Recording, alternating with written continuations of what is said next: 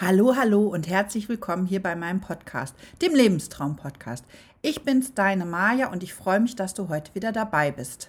Heute geht es nochmal um den zweiten Teil der Schlafstörung, weil ich möchte dir einfach verschiedene Möglichkeiten näher bringen, natürliche Möglichkeiten, um abends einfach gut einzuschlafen und auch durchzuschlafen. Und nun wünsche ich dir jetzt einfach mal ganz, ganz viel Spaß dabei.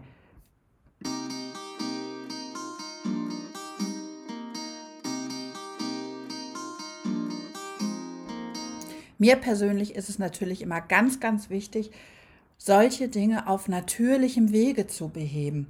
Und wenn ich mal nachts nicht schlafen kann, dann versuche ich das erst einmal mit einem schönen, leckeren Tee. Ich trinke eigentlich sonst immer wahnsinnig viel Kaffee. Ich bin also wirklich so diese typische Kaffee-Junkie, eine Kaffeetante bis ins Letzte. Und von daher ist für mich natürlich ein Tee auch immer ja eine coole Sache. Und ich habe mir das eigentlich auch angewöhnt, abends wirklich mal einen leckeren Tee zu trinken, weil das tut mir einfach auch gut. Heute möchte ich dir einen kleinen Einblick geben, unter anderem in die Welt der Kräutertees. Und wenn du nicht schlafen kannst, dann versuch das abends doch einfach mal mit einem leckeren Tee, weil das hilft wirklich gut. Mm, der bekannteste Tee und was man eigentlich auch so aus der Natur kennt, wenn man nicht schlafen kann, dass ganz viele sagen, Mensch, nimm doch mal Baldrian. Und du kannst also auch Baldrian als Tee bekommen. Und Baldrian ist eigentlich zum Einschlafen ähm, der Top-Star schlechthin. Also der hilft immer beim Einschlafen und auch beim Durchschlafen. Baldrian ist eigentlich quasi eine absolute Berühmtheit, weil Baldrian sind also hormonelle Botenstoffe, die uns auch abends müde machen. Und das ist natürlich klasse, weil Baldrian ist ja wirklich ähm, ganz natürlich und es wirkt beruhigend und entspannend auf den Körper, ohne dass jetzt zum Beispiel auch deine Konzentration darunter leidet. Baldrian stärkt zum Beispiel auch die Nerven und hilft gegen, gegen innere Unruhe. Ne? Und ähm, auch das Ka Gedankenkarussell kann Baldrian zum Beispiel so ein bisschen ja, zum Stoppen bringen, sage ich einfach mal. Baldrian verkürzt zum Beispiel auch, wenn du schlecht schlafen kannst, deine Einschlafzeit. Und du kannst somit natürlich schneller und erholsamer durchschlafen. Dieser Wirkstoff des Baldrians ist im Endeffekt in der Wurzel. Und diese Wurzel kannst du im Herbst oder aber auch im Frühjahr ausgraben und das natürlich zu Tropfen verarbeiten. Das ist natürlich müßig, macht keiner von uns. Also kann man natürlich ähm, im Reformhaus bekommen, in der Apotheke aber auch als Tinktur oder als Tropfen. Ähm, Baldrian hat eine rosafarbene Blüte und die hat in der Regel auch einen sehr unangenehmen Geruch. Nur einfach nochmal zur Info, weil diese die Blüte trinkst du auch nicht als Tee. Ne? Also wie gesagt, die Wurzel ist eigentlich das, was dir hilft und was im Endeffekt auch für, für deine Entspannung sorgt. Das ist so das ganz, ganz Wichtige, ähm, ja, was man wissen muss. Ne? Und für den Tee wird also getrockneter Baldrian verwendet. Und den kannst du natürlich, also kannst so Baldrian-Tee kaufen, kannst natürlich auch diesen getrockneten Baldrian in der Apotheke oder im Reformhaus dir besorgen. Baldrian ist ein Tee, den du abends ähm, dir aufbrühen kannst. Den solltest du ungefähr na, eine halbe Stunde vor deiner Schlafenszeit einfach aufbrühen, trinken und dann kannst du auch wunder, wunderbar schlafen. Also das gibt überhaupt kein, keine Probleme dann abends. Ein weiterer Tee, der wirklich total effektiv ist und total gut, ist Hopfentee. Naja, jetzt sagst du wahrscheinlich Hopfen, das kenne ich durchs Bier. Aber Hopfen ist eigentlich auch ein ganz wunderbares natürliches Schlafmittel.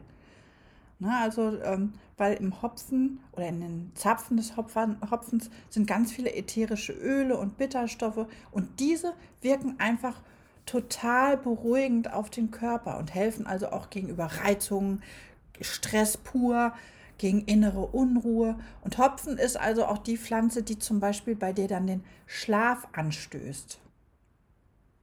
Beim Hopfen ist es auch so, dass hier der Tee aus den Hopfenblüten zubereitet wird. Und das sollst du in der Regel so eine Stunde vor dem Schlafengehen trinken. Hm, der ist ein sehr gewöhnungsbedürftiger Tee. Ich selbst habe den mal getrunken, ich habe das auch ausprobiert, weil ich gebe dir eigentlich nur das wieder, was ich selbst auch ausprobiert habe.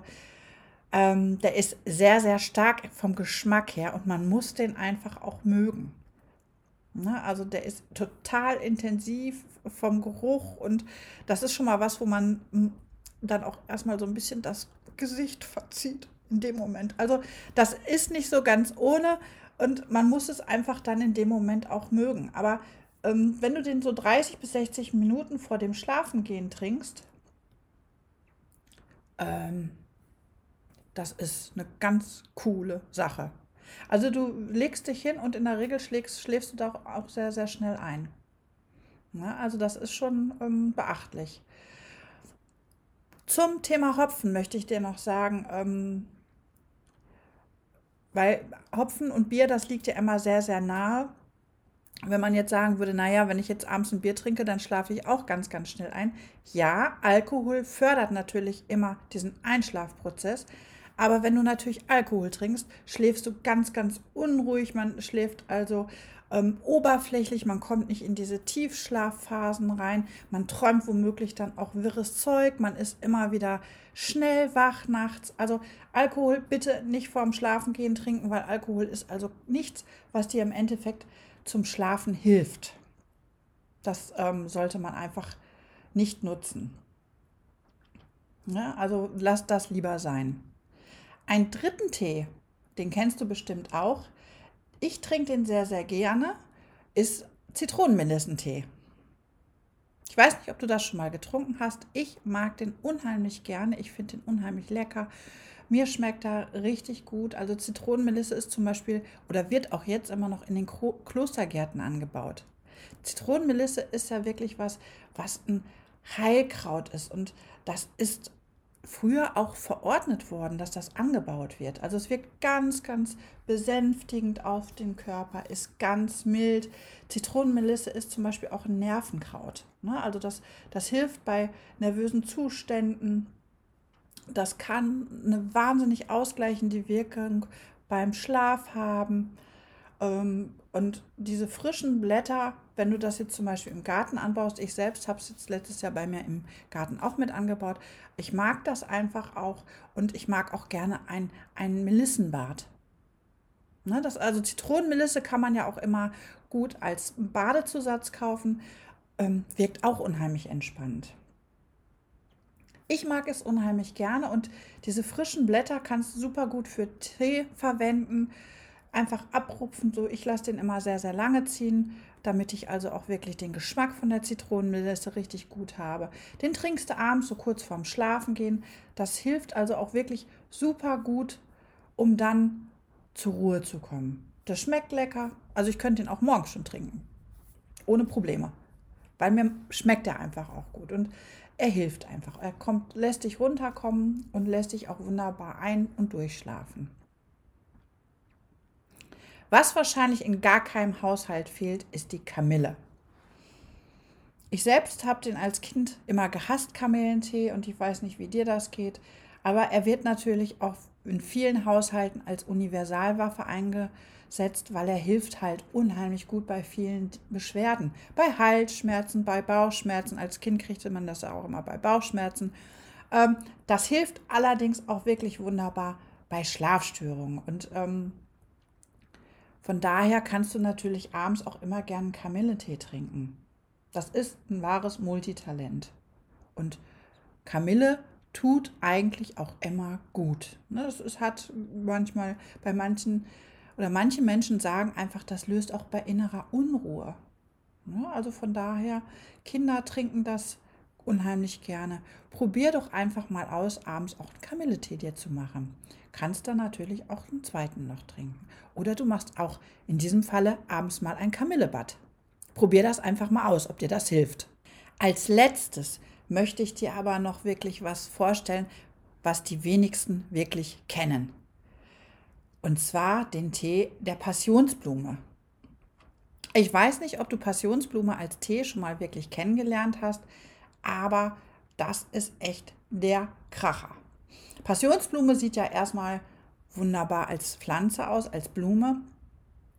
Das ist eine Kletterpflanze aus Südamerika, aber ist einfach auch was ganz Natürliches, was gut hilft gegen Schlafprobleme, gegen Einschlafstörungen, gegen Durchschlafstörungen.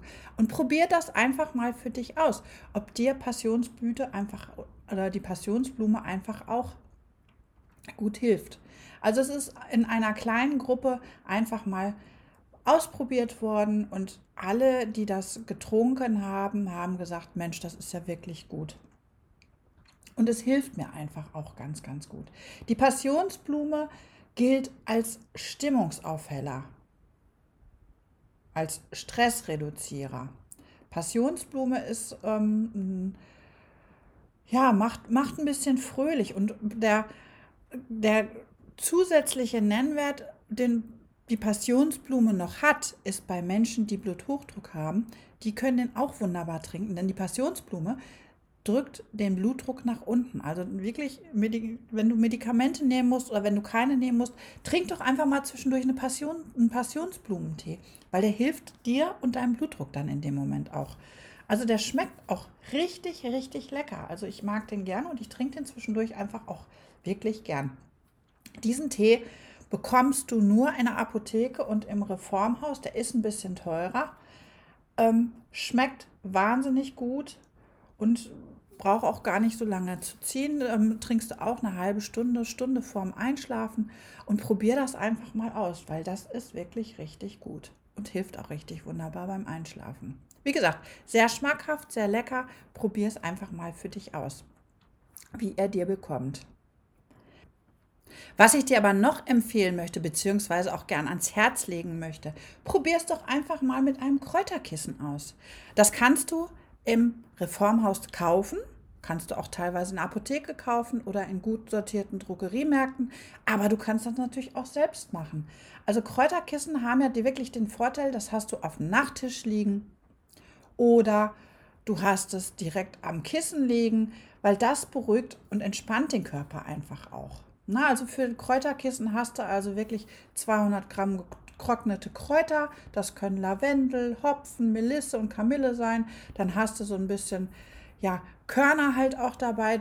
Ähm, das kann Dinkelspreu sein. Dann hast du so eine kleine Kissenhülle, wo du das reinmachst. Und das ist eigentlich auch richtig, richtig klasse, wenn du sowas hast. Also es riecht zum einen sehr schön und es fühlt sich gut an. Und wie gesagt, wenn du das auf dem Nachttisch liegen hast oder ähm, neben dir auf dem Kopfkissen, dann sollte das mit dem Schlafen auch wirklich wunderbar klappen. Ich wünsche dir nun ganz, ganz viel Spaß beim Ausprobieren dieser Tipps und bis bald. Tschüss! Ich hoffe, dir hat heute mein Podcast wieder gefallen und ich würde mich freuen, wenn ich von dir ein positives Feedback bekommen würde oder wenn du Anregungen hast für weitere Folgen, dann schreib mir doch einfach. Bis dahin, liebe Grüße, tschüss!